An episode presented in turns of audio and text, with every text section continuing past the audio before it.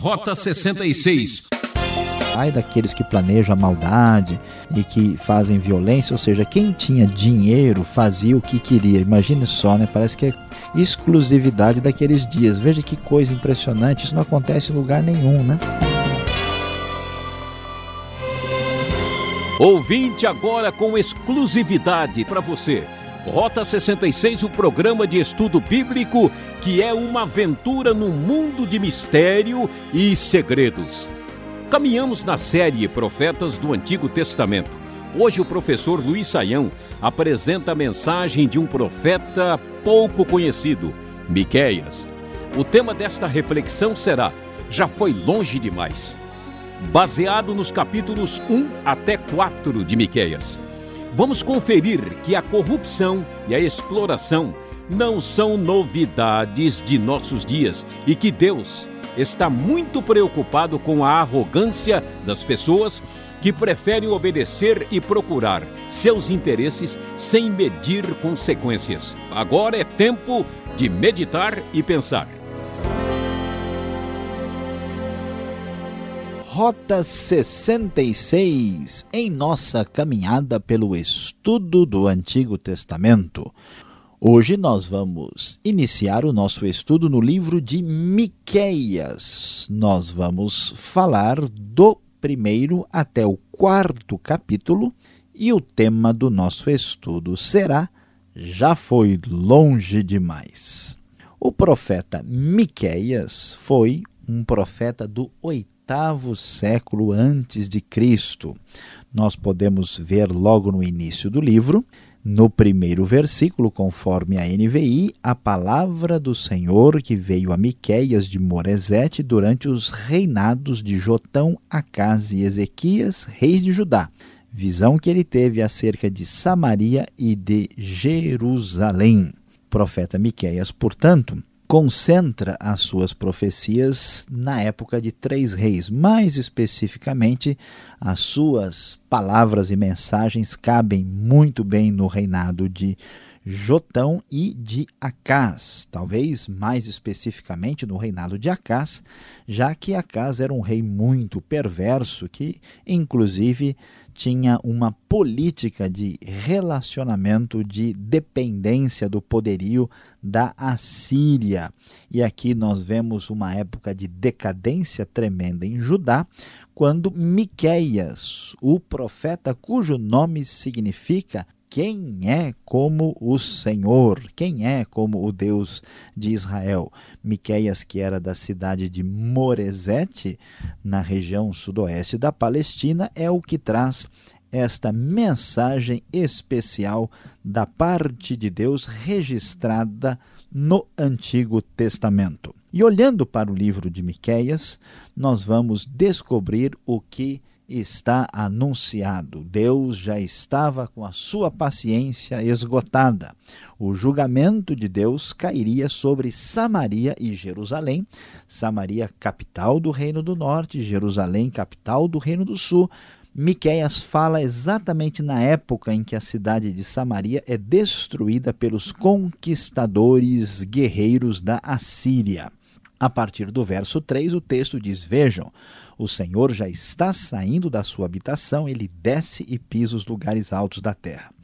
Debaixo dele os montes se derretem como cera diante do fogo, e os vales racham ao meio, como que rasgados pelas águas que descem velozes em costa abaixo.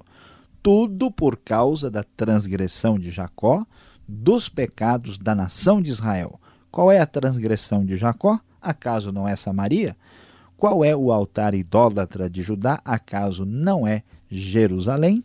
Deus está dizendo com muita clareza que já foi longe demais. O povo de Israel e o povo de Judá mostram a sua maldade, o seu pecado, e por isso Deus está dizendo que o julgamento chegará.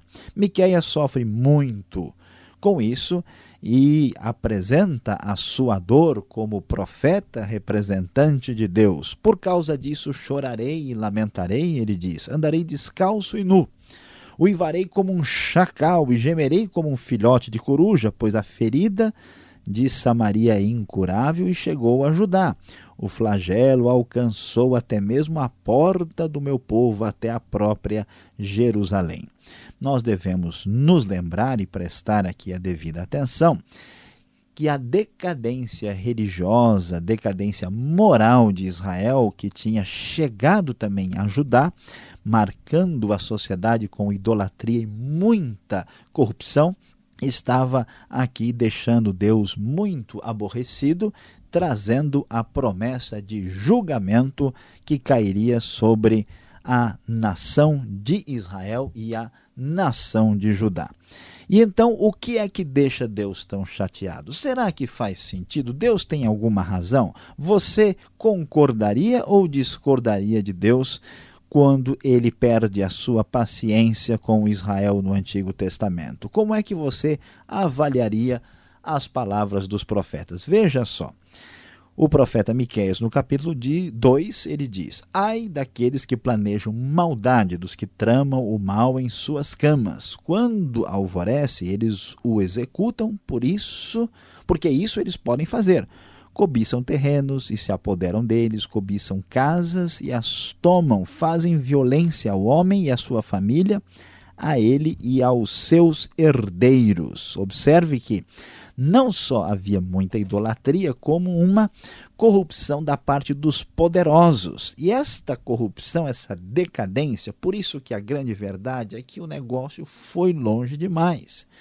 Veja que isso atinge os próprios profetas. Veja o que o texto nos diz no versículo de número 6 do capítulo 2. Não preguem, dizem os profetas, não preguem acerca dessas coisas. A desgraça nos, não nos alcançará, ó descendência de Jacó.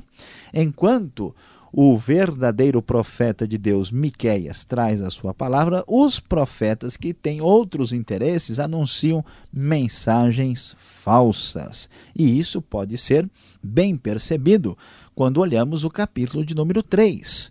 Ouçam vocês que são chefes de Jacó, governantes da nação de Israel. Vocês deveriam conhecer a justiça, mas odeiam o bem e amam o mal arrancam a pele do meu povo e a carne dos seus ossos. Aqueles que comem a carne do meu povo arrancam a sua pele, despedaçam os seus ossos e os cortam como se fossem carne para a panela.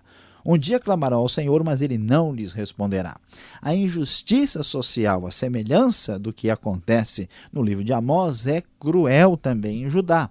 Os reis perversos só se preocupam com a sua própria corte, os governantes que dominam, eles destroem e empobrecem os mais fracos e o povo que não tem como se defender. Veja que essa realidade não é coisa que acontece apenas na Bíblia. Hoje em dia, em grande parte do mundo, nós vemos milhões de pobres serem destruídos, aniquilados por uma corrupção que atinge o próprio sistema. E aqui, mais uma vez, a palavra bíblica se levanta e diz o que Miqueias disse no passado: já foi longe demais. E essa corrupção que vinha lá da liderança atinge o meio religioso em cheio. Veja só e se assuste junto comigo. Aos profetas que fazem o meu povo desviar-se, que quando lhes dão o que mastigar, proclamam paz, mas proclamam guerra santa contra quem não lhes enche a boca. Por tudo isso, a noite virá sobre vocês, noite sem visões, haverá trevas, sem adivinhações, o sol se porá e o dia se escurecerá para os profetas. Os videntes envergonhados e os adivinhos constrangidos, todos cobrirão o rosto, porque não haverá resposta da parte de Deus. E vejam só que os profetas profetizavam por dinheiro, quando alguém lhes dava algum pão, alguma comida, algum resultado prático financeiro. E quando alguém dissesse alguma coisa diferente, eles proclamavam guerra santa. É a corrupção do governo, é a corrupção da religião. A verdade é que isso já foi longe demais. Mas graças a Deus que Deus mantém a sua palavra e o seu profeta. Quanto a mim, diz Miqueias, graças ao poder do Espírito do Senhor, estou cheio de força e de justiça, para declarar a Jacó a sua transgressão e a Israel o seu pecado. É necessário que nos dias de hoje, homens sem corrupção, homens de moral ilibada se levantem no mundo corrompido para anunciar o que é certo e a justiça neste mundo confuso de hoje. Ouçam isso, vocês que são os chefes da descendência de Jacó, diz Miqueias, governantes da nação de Israel que detestam a justiça e pervertem tudo que é justo. Seus líderes julgam sob suborno, seus sacerdotes ensinam visando lucro, e seus profetas adivinham em troca de prata, e ainda se apoiam no Senhor, dizendo: O Senhor está no meio de nós, nenhuma desgraça nos acontecerá. Por isso, por causa de vocês, Sião será arada como um campo, Jerusalém se tornará um monte de entulho e a colina do templo um matagal. Miqueias traz palavras assustadoras dizendo: Olha, vocês estão confiando em Jerusalém porque tem um templo construído em homenagem ao Senhor. Pois fiquem sabendo que Jerusalém vai virar um monte de entulho e a própria colina do templo vai virar um matagal. Então não adianta confiar no Senhor com a vida podre de injustiça e de maldade. Não dá para compactuar com esse tipo de atitude. A palavra de Miqueias é verdadeira, já foi longe demais. E o meu querido ouvinte já deve estar preocupado, dizendo: puxa vida, esse Miqueias só tem chumbo grosso, só tem barra pesada para cima da gente. Como é que é isso? Pois é, meu querido, mas a grande verdade é que Deus, o Deus que traz o seu juízo, o seu julgamento, é o Deus que tem interesse em nos abençoar. Então, já no capítulo 2, o texto diz: Vou de fato ajuntar todos vocês, ó Jacó, vou reunir o remanescente de Israel. Eu os ajuntarei como ovelhas num aprisco, como um rebanho numa pastagem haverá ruído de grande multidão. Aquele que abre o caminho irá diante deles, passarão pela porta e sairão, o rei deles, o Senhor, os guiará. E nessa promessa que depois do julgamento, depois dessa purificação trazida pela mão divina, haverá promessas extraordinárias que não são apenas para Judá e para Israel. Por isso o capítulo 4 abre de maneira extraordinária dizendo nos últimos dias acontecerá que o monte do templo do Senhor será estabelecido como principal entre os montes e se elevará acima das colinas e os povos a ele acorrerão. Muitas nações virão dizendo: Venham, subamos ao monte do Senhor, ao templo do Deus de Jacó. Ele nos ensinará os seus caminhos para que andemos nas suas veredas. Pois a lei virá de Sião e a palavra do Senhor de Jerusalém. Ele julgará entre muitos povos e resolverá contendas entre nações poderosas e distantes. Das suas espadas farão arados e das suas lanças foices. Nenhuma nação erguerá espada contra outra e não aprenderão mais a guerra. Todo homem poderá sentar-se debaixo da sua videira e debaixo da sua figueira, e ninguém o incomodará, pois assim falou o Senhor dos exércitos. E o verso 5 termina dizendo: Nós andaremos em nome do Senhor, o nosso Deus, para todo sempre. A infidelidade do homem não cancelará a fidelidade de Deus. Mesmo que o povo tenha ido longe demais, Deus é poderoso demais. E assim a nação de Israel e a nação de Judá, que tinham traído o seu compromisso com Deus, seguindo atrás das nações pagãs e dos ídolos falsos, agora ouve a palavra de julgamento e a de esperança. Vai chegar um dia que a história de Israel e de Judá trará a verdadeira palavra do Senhor que abençoará as outras nações e todos correrão a Jerusalém, correrão ao monte do Senhor para ali receber a palavra de Deus, e quando isso acontecer, haverá paz perfeita, haverá ausência de guerra e haverá o reino absoluto do Senhor. Este reino chegou na pessoa bendita de Jesus Cristo e ainda haverá de se concretizar na sua plenitude no futuro.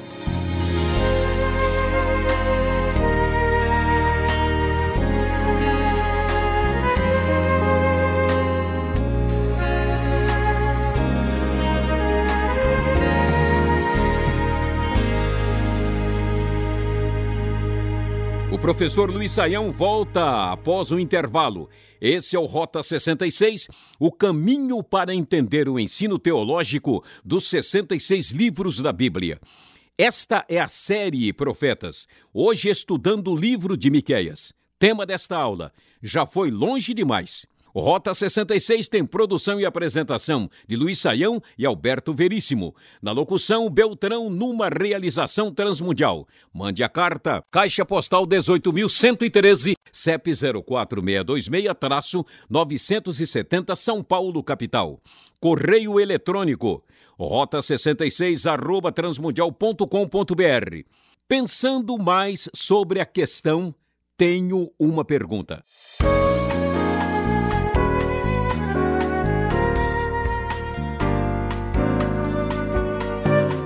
Você está acompanhando a série Profetas. Miqueias é o livro da vez agora.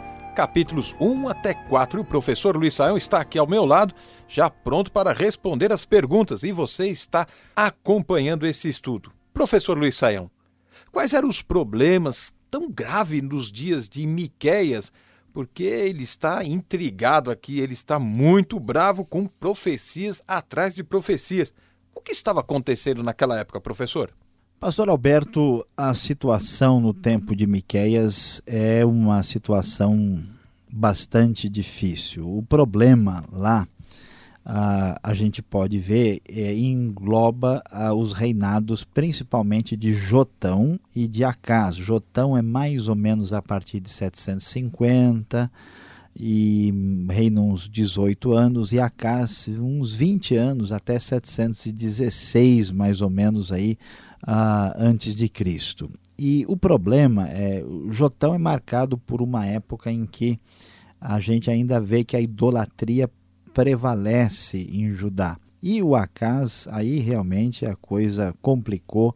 Acas fez uma aliança com a Síria e permitiu que todo tipo de a, a comportamento condenado a, por Deus tomasse conta de Judá.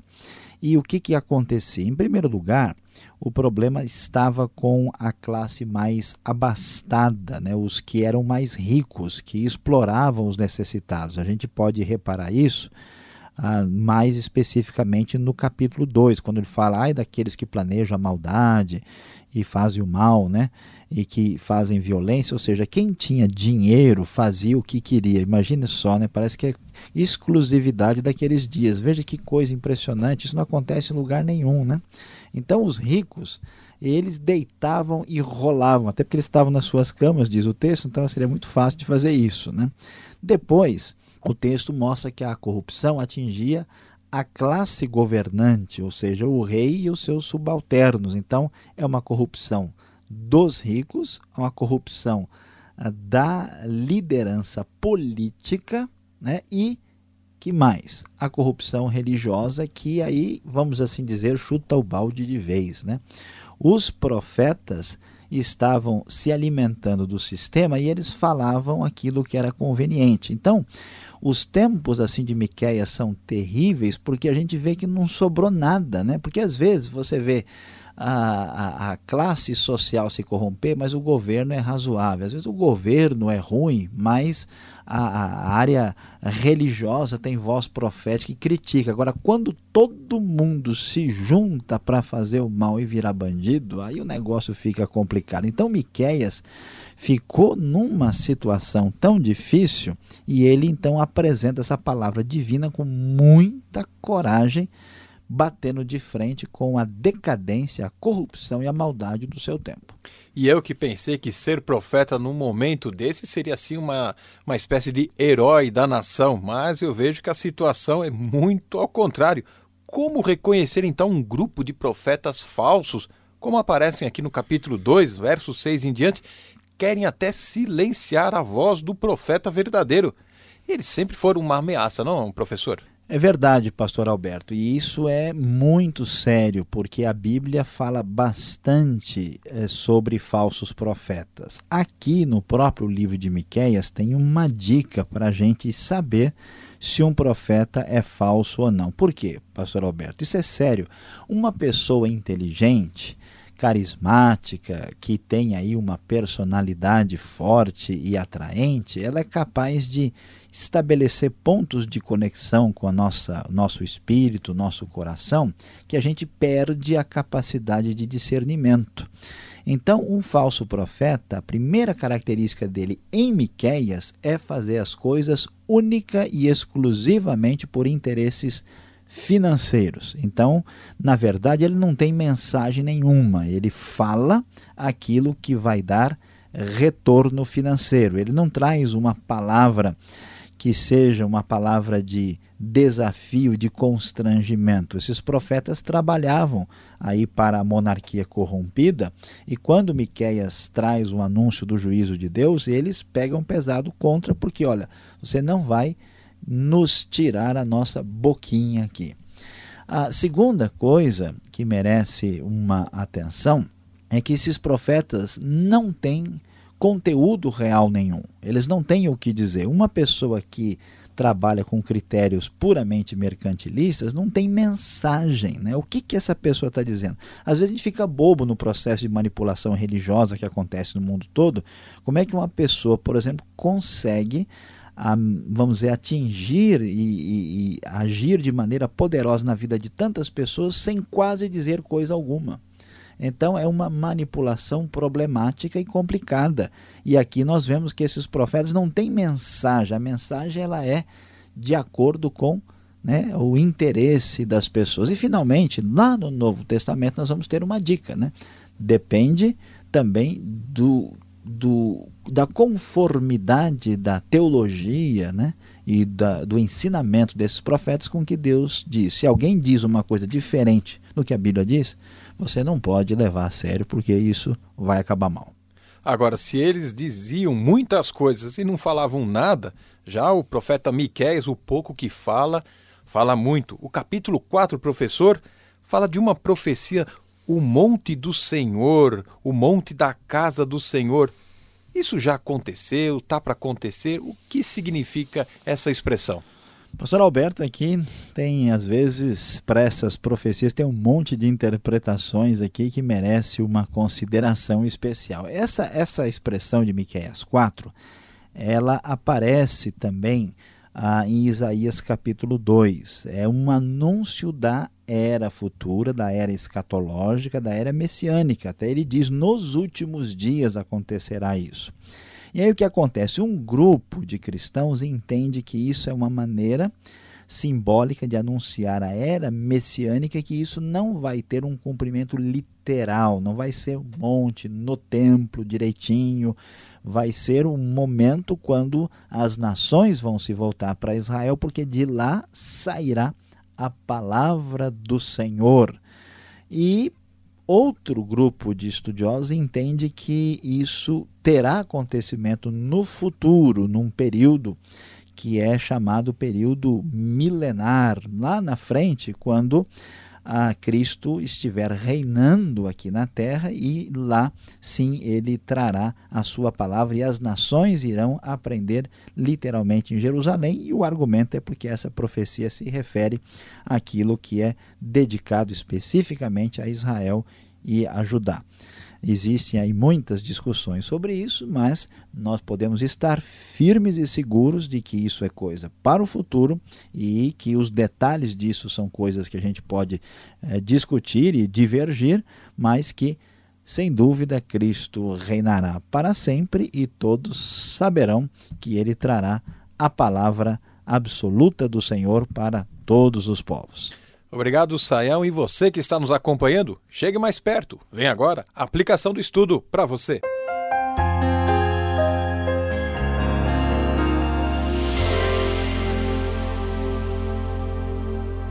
No Rota 66 de hoje, você acompanhou conosco a primeira parte do nosso estudo do livro de Miqueias.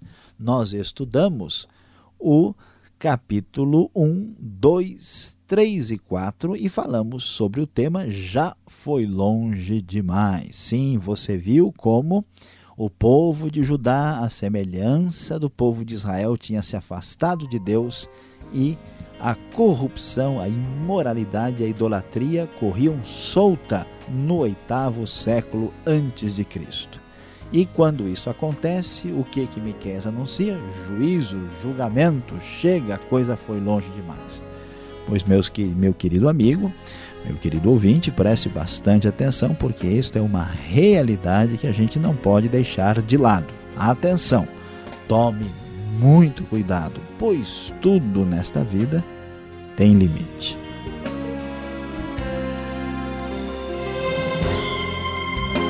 E assim vamos encerrando mais um programa Rota 66.